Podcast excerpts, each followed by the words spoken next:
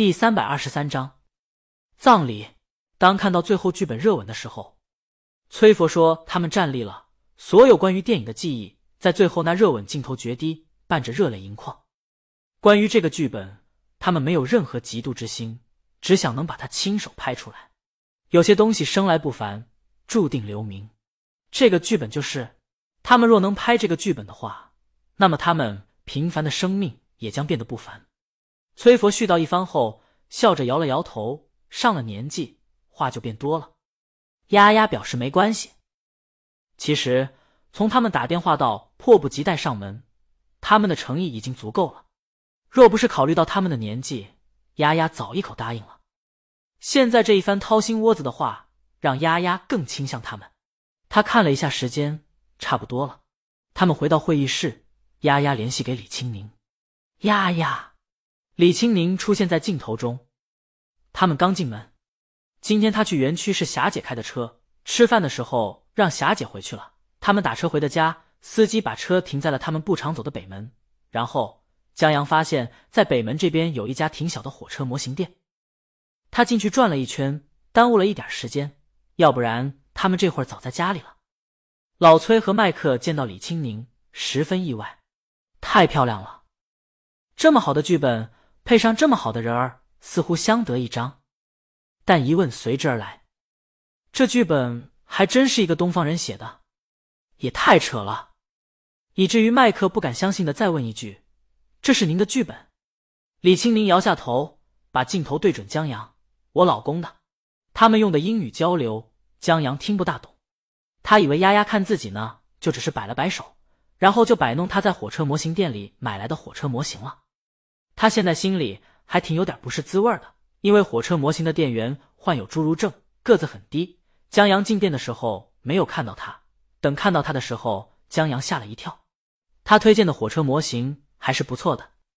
呃，麦克和崔佛想，这真天生一对儿啊，男人也那么帅气。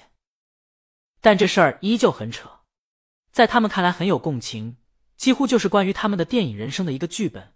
竟然是远在千里之外的人写的，而且还很年轻，很难想象他写得出生活和电影不一样，生活比电影难多了这样的台词。不过，当李青宁告诉他故事的灵感来源于一个老放映员的时候，他们也没那么惊讶了，或者说是不敢再惊讶了。现在是他们有求于人，如果没有别的答案，就只能接受这个答案。而且从女人背后的钢琴。家具等装修看得出来，剧本的主人还真不差钱。这要因为质疑把事情搞砸了，就太得不偿失了。他们再次回到剧本上，李青宁唯一担心的就是剧本能不能拍出来，别到时候一拖好几年。麦克笑了笑，他们还能有多少时间呢？这是他们人生最后一次机会，一定会抓紧并全力以赴。既然如此，李青宁答应让他们试一试。他这许诺的话刚说，老崔和麦克高兴的笑起来，相互击掌，那激动的样子让丫丫很担心，直接心脏病发了，那可就得不偿失了。在高兴过后，老麦和老崔特别感谢李青宁，当然，他们最要感谢的是江阳。作为行将就木的人，天堂电影院把他们的童年、家乡、初恋，然后绵绵长长一直伴随到死。渗透到了血液里、灵魂里的电影记忆和情怀，一一呈现在他们面前，如梦似幻，就好像衰老的生命又得到一次新生。所以要感谢江阳。没想到这俩老头这么感谢他，挺受宠若惊的。在挂了视频以后，李青宁看了一眼江阳，他得到的赞扬有很多，渐渐的变得有些麻木了。但江阳得到老麦那么真诚的赞扬，他心里不由自主的泛起一些自豪。特别想骄傲的告诉别人，这是我老公。他亲了江阳一口，然后觉得不过瘾，挑起江阳的下巴又吻了上去。江阳心思本来在火车模型上，现在心思不在了。他的鼻息渐重，手慢慢的探到了背后翘臀之上，那里有一个腰窝。江阳忽然建议去浴室吧。嗯，李青宁轻轻应一声。江阳到浴室才记起来，浴室没有作案工具。他刚买了一盒超薄的，好贵，听说特别薄。等验证了以后，江阳觉得薄是薄了，就是怕破掉，不由自主的就限制了力度，影响发挥。时间还早，虽然说是催眠的良药，但江阳毕竟年轻，现在依旧生龙活虎。在上床以后，两人都还睡不着。李清明戴着耳机在看书，江阳在看电视。他最近才发现一个宝藏电视剧《西游记》。这边的《西游记》拍的跟那边的不一样，但同样好看。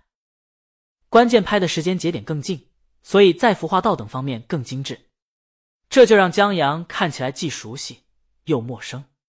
本来他就很喜欢看《西游记》消遣，现在就更适合消遣了。现在正是抓和尚那一段，师徒四个都藏在柜子里，演的挺逗的。李青宁早看过了，但他在看书的同时。扭头看一眼在傻乐呵的江阳，觉得还挺惬意的。就在这时，江阳手机来信息了。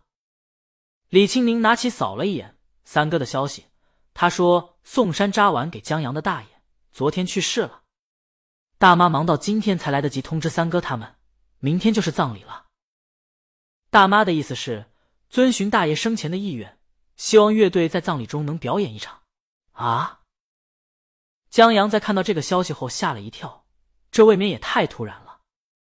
他问三哥大爷什么病，三哥说是心脏病突发去世的。大爷以前就做过心脏手术，这也算是老毛病了。三哥现在犹豫的是要不要答应大妈，毕竟死亡摇滚不是这么个死亡法。当初老爷子或许就是那么一说，现在真要遵循遗愿。但话说回来，既然当初答应老爷子了。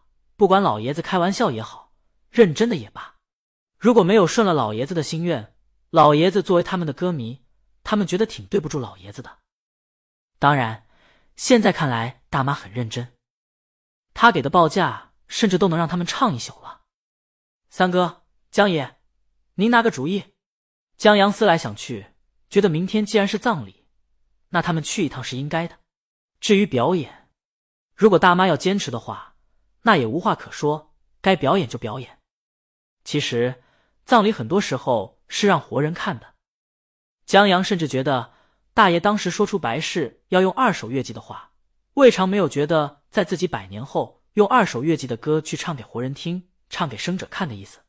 恶作剧也罢，真心也罢，肯定有过这个念头。